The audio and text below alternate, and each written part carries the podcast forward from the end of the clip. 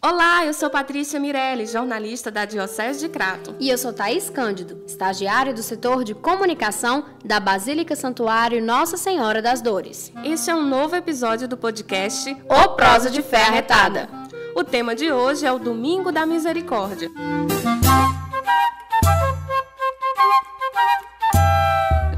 Da Misericórdia foi adicionada ao calendário litúrgico da Igreja por São João Paulo II em 2000. Pois é, há exatos 20 anos, o então Papa instituiu a data no mesmo dia em que canonizou a irmã Faustina Kowalska, a religiosa polonesa a quem Jesus fez grandes revelações.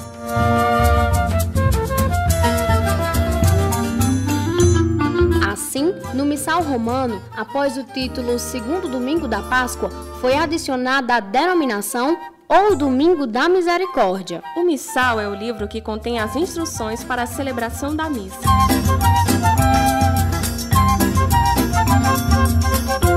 O Papa justificou essa decisão afirmando que os fiéis cristãos desejam louvar a divina misericórdia, especialmente no tempo pascal, porque nele a amável benevolência de Deus resplandece de maneira especial. Ao fazer isso, São João Paulo II respondeu ao pedido que Jesus revelou a Santa Faustina de que houvesse uma festa dedicada à misericórdia.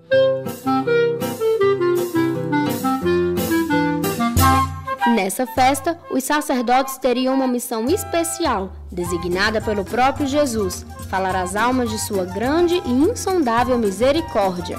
Além disso, Jesus também pediu a Santa Faustina a pintura de uma imagem, ressaltando como ela mesma ouvia, seguida da inscrição: Jesus, eu confio em vós. Quando a pintura estivesse pronta, deveria ser exposta publicamente no primeiro domingo depois da Páscoa esse domingo seria então chamado Festa da Misericórdia. Além quadro, Jesus pediu também uma novena que ele mesmo ditou. Cada dia da novena deveria ser rezada na intenção de um determinado grupo os sacerdotes, os pecadores, as almas do purgatório, os que estão afastados da igreja, Dessa novena surgiu o Terço da Misericórdia, por meio do qual os fiéis poderiam se aproximar ainda mais do coração de Jesus.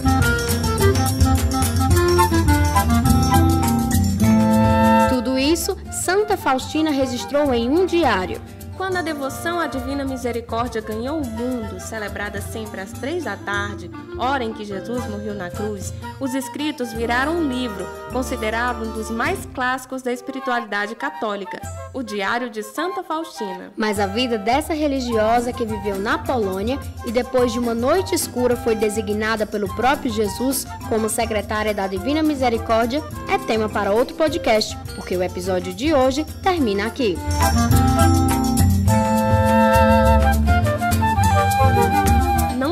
esqueça de acessar nossas redes sociais. Basta procurar Diocese de Crato e Mãe das Dores Juazeiro no Instagram e no Facebook. Acesse também nossos sites www.diocesedecrato.org e www.mãedasdoresjuazeiro.com.